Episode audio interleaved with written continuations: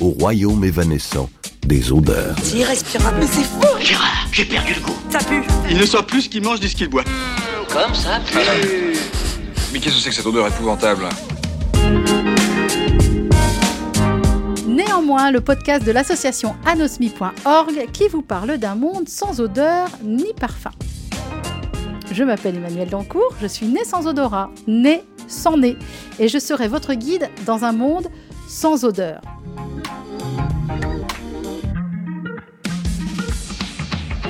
Bonjour à tous les anosmiques, les hyposmiques, les hyperosmiques, les parosmiques, les cacosmiques, et puis bonjour à vous les normosmiques qui n'avaient aucun problème d'odorat. Bienvenue dans Néanmoins.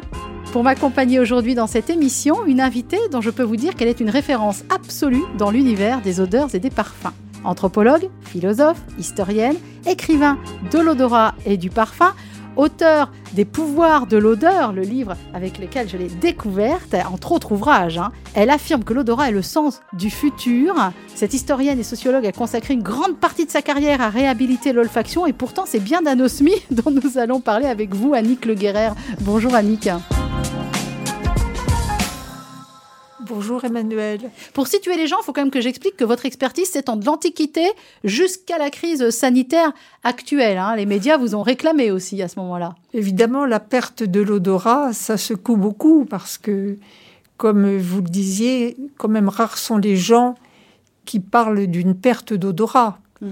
Il y a eu un, un service qui a été créé il y a une vingtaine d'années à l'hôpital Lariboisière où on a commencé à s'occuper des pertes d'odorat, mais les médecins s'y sont très très peu intéressés jusqu'à aujourd'hui. Jusqu'au Covid. jusqu'au Covid, parce que l'odorat a été pendant très longtemps considéré comme un sens inférieur. Certains philosophes, même comme Kant, disaient qu'il était inutile de le développer. Donc on revient de très loin. Et quand je dis que l'odorat est le sens du futur, c'est qu'on s'est aperçu aujourd'hui de l'importance de l'odorat et que les odeurs et les parfums sont utilisés aujourd'hui dans les hôpitaux pour apaiser les malades, pour euh, leur redonner l'appétit, pour les aider à affronter la mort. Et donc, euh, il y a une revalorisation complète de l'odorat. Mm. Oui. Grâce au Covid, ça a donné aussi euh, une visibilité à l'anosmie et chez anosmie.org, on est bien au courant. Je vais vous proposer un billet d'humeur qui va, vraiment, je l'ai fait pour vous, euh, Annick, qui va vraiment vous parler et vous réagirez à chaud euh, après.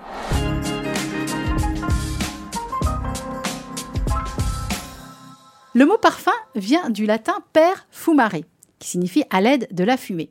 Les peuples primitifs brûlaient déjà des parfums en l'honneur de leur divinité. Et dès la plus haute antiquité, les parfums furent connus en Égypte, bien sûr, en Perse, à Rome, en Grèce, Homère les cite souvent, en Asie aussi, où Brahma, Vishnu et Shiva apprécient les senteurs de bois odorant brûlés aux quatre points cardinaux. Au Tibet, on brûle des branches de genévrier sur les autels. Mahomet, de son côté, conseillait vivement à ses fidèles l'usage des parfums pour atteindre l'extase religieuse. Et chez les catholiques, eh bien, le parfum, c'est aussi l'expression de l'offrande d'adoration et de la louange parfaite adressée à Dieu, qui est pur esprit. Souvenez-vous de la myrrhe et de l'encens, par exemple, transportés par les rois mages. Donc le rôle des parfums dans les cérémonies religieuses a toujours été très important, hier comme aujourd'hui. Or, sur le marché de la parfumerie, que j'observe avec autant de curiosité que d'incompréhension, on voit éclore année après année ce que j'appelle des parfums de sainteté. L'odeur de sainteté, celle qui émane des corps des saintes et des saints, non corrompus par la mort, quelle que soit la religion. Et je me dis, on a ça en commun, les anosmiques et les normosmiques, une odeur inconnue de nous tous, l'odeur de sainteté. Alors par exemple, je commence avec les bougies euh, parfumées à Nick Le Guerrer. Peut-être que vous avez vu arriver sur le marché les bougies odorantes qui virent au cierge, comme par exemple chez Trudon, qui est un créateur de bougies haut de gamme.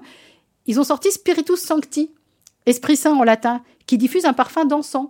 La bougie Nazareth, elle, elle embaume l'esprit de Noël entre la girofle, la cannelle et l'orange. Ils ont même une bougie Annick qui s'appelle la Carmélite, qui sent les murs anciens et humides de couvent. Ça, c'est pour les bougies. Puis côté parfum, ben, on va rester au couvent. Le grand parfumeur Serge Lutin, lui, il a sorti un parfum qui s'appelle la religieuse. Et alors, on nous dit, pure, virginale et absolue, la religieuse est à l'image de la neige, intouchée. Bon, ça, c'est le marketing hein, qui le dit. Je pense aussi à Sancti, l'eau bénite proposée par les liquides imaginaires. C'est un parfumeur de niche haut de gamme.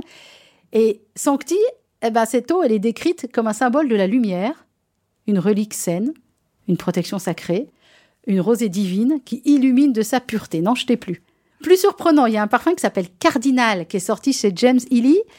Voile de lin blanc et frais, imprégné de notes d'encens. Alors, censé évoquer, je vous jure, Annick Le Guerrer, que c'est la marque qui l'affirme, c'est censé évoquer, Cardinal, un jeune prêtre immaculé. J'essaie de comprendre, je ne comprends rien. Parce que moi, on me dit, les parfums aident à élever l'âme et la prière. Les parfums sont un vecteur de spiritualité. Mais alors, ça veut dire quoi? Que les anosmiques sont forcément athées On me dit que les parfumeurs contemporains ont repris à leur compte la tradition ancestrale du binôme parfum-religion. Bien. Mais alors, ça veut dire quoi? Si je me parfume avec Sancti Spiritus ou avec la religieuse, est-ce que je vais passer pour une meilleure personne Voire une sainte nitouche? Est-ce que je serai en odeur de sainteté? On me dit que Marie-Madeleine est la sainte patronne des parfumeurs depuis qu'elle a versé un très précieux parfum sur les pieds de Jésus qu'elle a ensuite essuyé de sa chevelure.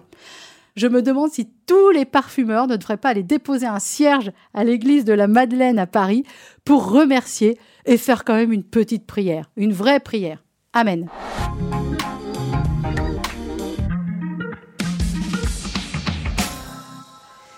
Je vous laisse réagir à chaud. Bah, c'est vrai que la première fonction du parfum, c'est une fonction sacrée.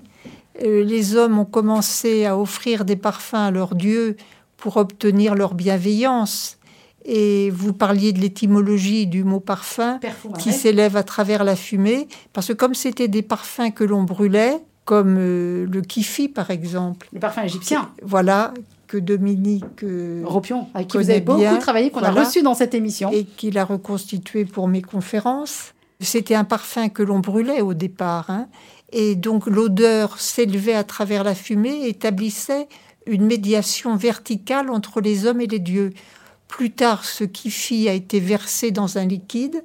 Et donc c'était un parfum dont on pouvait se, se frotter et que l'on buvait également. Parce que les parfums que l'on boit, ça date de l'Antiquité. Et lorsqu'on le buvait, ça devenait un médicament. Donc ça, c'est la deuxième fonction du parfum. C'est la, deuxième fonction, essentielle. C'est la fonction thérapeutique. Et, la troisième, c'est la séductrice. La, troisième, c'est la séductrice. Et vous parliez justement de l'abondance des parfums de sainteté qui sont lancés à notre époque. Il y a même une parfumeuse qui s'appelle Chantal Stanier qui a créé une marque odeur de sainteté. Il y a un parfumeur italien qui travaille pour le pape et qui lance des parfums qu'il a créés aussi pour le pape. Vous voyez donc, il y a une demande de parfums de sainteté en ce moment. Et vous l'expliquez comment? Parce qu'on est dans une période d'angoisse, d'anxiété. On a eu les parfums gourmands aux notes sucrées qui étaient calmants, qui apaisaient un peu l'angoisse. Dans les années 2000, ça s'est arrivé. Voilà, dans hein. les années 2000. Mais aujourd'hui, il y a une grande demande de parfums de sainteté.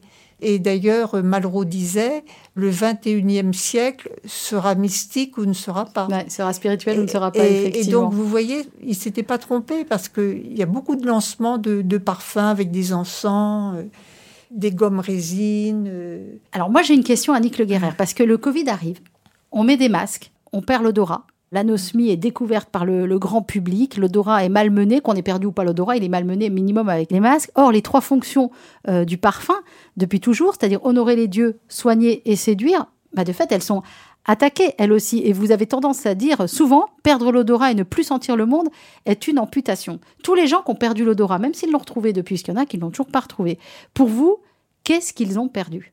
Ils ont perdu un contact fusionnel immédiat prélinguistique avec le monde, un contact qui passe pas par le langage.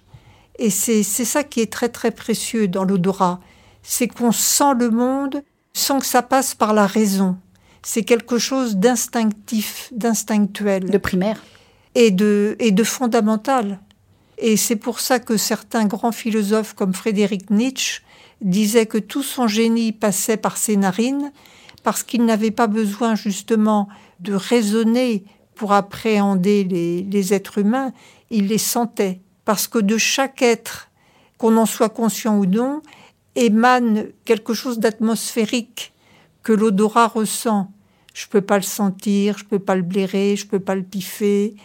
Donc il y a une appréhension euh, olfactive inconsciente que de les anosmiques n'ont pas. On est bien que d'accord. les anosmiques n'ont pas. On n'a pas, nous, cette source que d'information. vous n'avez pas. Et finalement, quand vous avez tous été masqués euh, et que la bise, on a arrêté de se faire la bise, vous avez fini par être anosmique Comprendre. quelque part, vous aussi, même si vous ne l'étiez pas vraiment, parce que vous, avez, vous On ne a pouviez plus vous approcher des gens. On a été sensibilisé à votre Ouais. problème. Exactement. Et c'est vrai que c'est une amputation. Je, je regrette de, de remuer le couteau dans la plaie. C'est pas douloureux. Mais vous n'avez pas de plaie. Alors je peux me permettre de. Pas moi, mais les anosmiques en ont. hein. C'est ceux qui l'ont perdu ont une Ceux plaie. qui l'ont perdu ont une plaie. Parce Mm. que ceux qui perdent l'odorat, en effet, peuvent développer une mélancolie, Mm. une dépression importante et se retrancher de la société. Vous, vous avez gardé une, une joie de vivre et une bonne humeur formidable parce que vous n'avez jamais eu ce sens.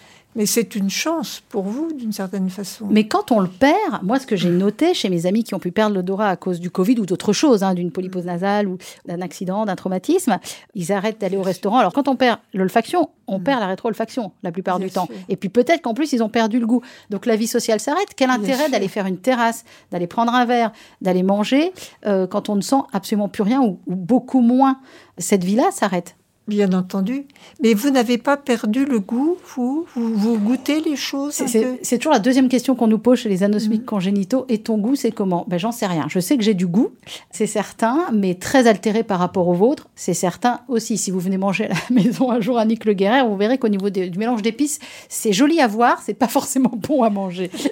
voilà. Mais en fait, ce qu'on dit pas, vous savez, les gens souvent ils nous disent Oh, c'est pas très grave. C'est pas très grave parce que moi, si je devais perdre un sang, je perdrais l'odorat. Et je comprends. Sauf que les gens, ils savent pas du tout qu'en termes de libido, ça agit aussi. Ah, bien sûr. Bien sûr. Et est-ce qu'on peut lié à la ça sexualité. Voilà. L'odorat est très très lié à la sexualité. Il y a des, il est lié aux zones du cerveau qui sont liées à la sexualité. Bien sûr. on sent pas la peau de l'autre. Justement, euh, ces peaux qui, moi, me, me fascinent tellement, on sent pas l'autre. Justement, sa peau, son odeur qui pourrait nous plaire ou nous faire fuir. hein. Il y en a qui, qui fuient une relation à cause de l'odeur de l'autre. On n'a pas tout ça. Et les anosmiques euh, Covid, hein, pour parler d'eux par exemple, ont découvert un abîme en fait.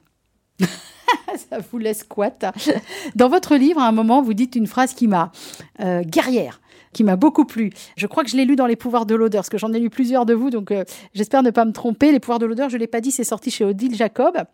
Vous dites, quand on se parfume, il y a déjà une volonté de ne pas s'avouer vaincu. Les soldats romains se parfumaient.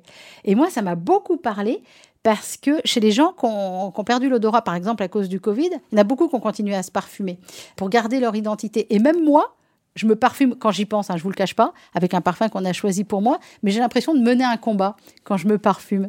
C'est peut-être bête, hein. Mais c'est comme si vous mettiez un vêtement, non? Quand vous vous parfumez, c'est plus qu'un vêtement, c'est C'est rien, je le fais pas pour moi, je le fais pour les pour autres. les autres. Ouais.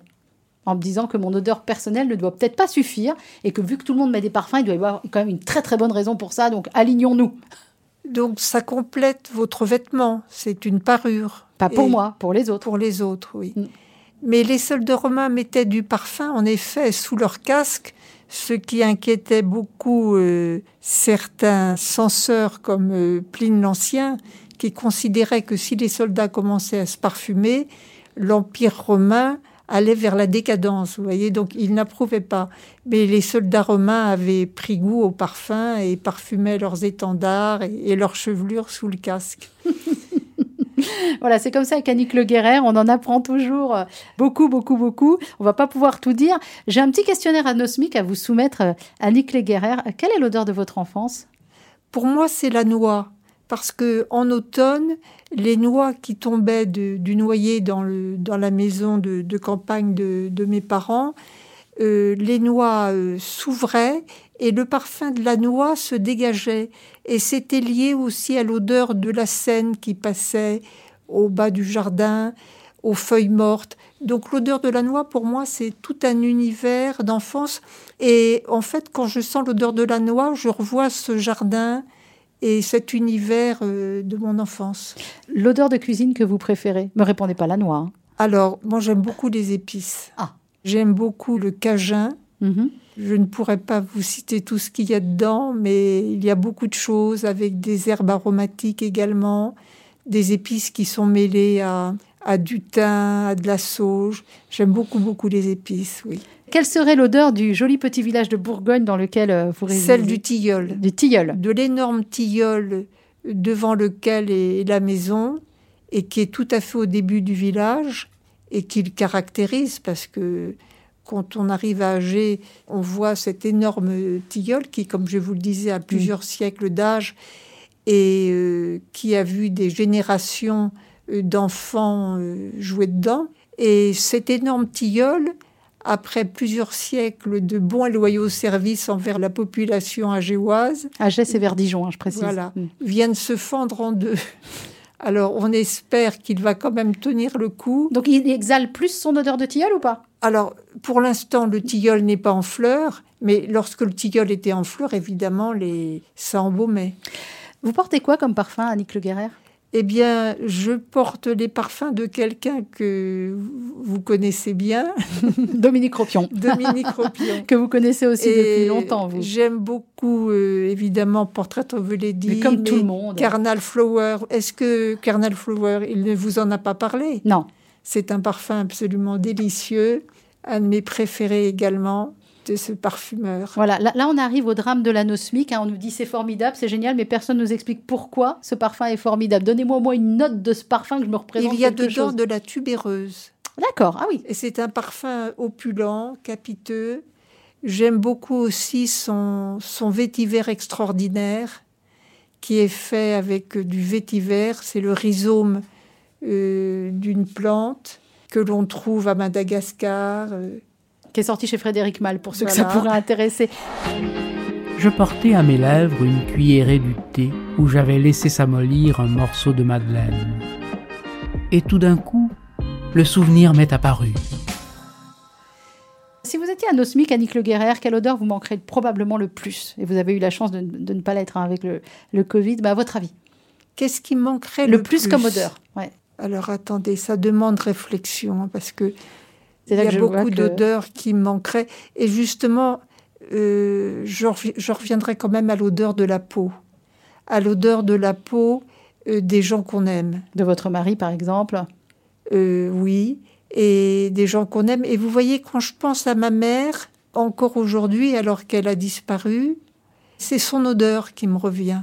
Puisqu'on parle d'odeur de peau, vous n'y vous n'y couperez pas, Annick Le Guerrer. hein. Je sais que vous redoutez l'exercice, mais je vais m'approcher de vous et vous Je allez vous sentir. tenter de me dire ça y est, elle connaît, elle connaît le podcast. Alors je m'approche de vous, vous allez tenter de me dire ce, ce que je sens. Euh, au fur et à mesure que ce podcast avance, on commence à avoir deux, trois indices. Alors, je m'extirpe de mon casque et de mon micro. J'arrive vers le vôtre et je vous propose immédiatement mes aisselles. Excusez-nous. Hein. Oula, attendez, c'est hyper sérieux. Hein. Nick, elle euh, prend bien, bien le temps de sentir. Il y a peut-être un peu de transpiration, mais comme je ne sens pas les odeurs, je suis pas gênée. Alors, ça une sent quoi? Un peu sucré, une odeur un peu de pomme. Je ne sais pas si Dominique a... De- euh, Dominique Ah. Euh, il m'a dit ambré, je me souviens. Dans l'ambre, il y a beaucoup, de- il y a beaucoup d'odeurs. Il hein. m'a dit Hein, du bois. Moi, il m'a dit du bois et vous vous me dites Moi, de la je- pomme. Donc, je, je sens le pommier, une, en une fait. odeur un peu de pomme, une odeur, je trouve, très ensoleillée, vous voyez, une odeur Ah. chaude, ensoleillée. Ah, bah, c'est tout moi, ça. D'accord. Bah, merci d'avoir euh, tenté l'exercice. C'est pas mal. On s'approche, on s'approche. Dans quelques années, je pourrai peut-être avoir un portrait olfactif euh, à peu près euh, complet. Je vous remercie euh, infiniment, euh, Annick Le Guerrer, d'être venue Merci dans- à vous dans de, ce de votre podcast. invitation. Avec grand plaisir. C'était pas trop bizarre, un podcast Non, non, anosmique non, non, ben, j'avais été déjà rodée par la Par les performance émissions. de Dominique. Oui, que vous avez écouté, bien entendu. Voilà. Votre grand ami Dominique Ropion, qu'on salue au passage. Merci infiniment, Annick Le Guerrer. Merci à vous. Cette émission vous a été proposée par l'association anosmi.org. Depuis sa création, anosmi.org s'occupe de toutes celles et ceux qui sont nés sans odorat ou qui l'ont perdu. Néanmoins est un podcast produit par Moustique Studio, imaginé et conçu par Guillaume, Clara et moi-même et réalisé par un grand parfumeur des podcasts, Joseph. Rendez-vous dans un prochain numéro et d'ici là, n'oubliez pas, je ne peux pas vous sentir.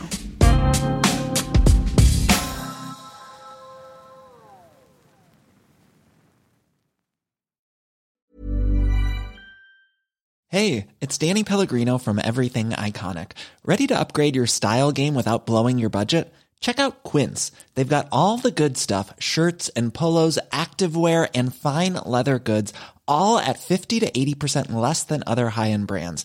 And the best part? They're all about safe, ethical, and responsible manufacturing. Get that luxury vibe without the luxury price tag.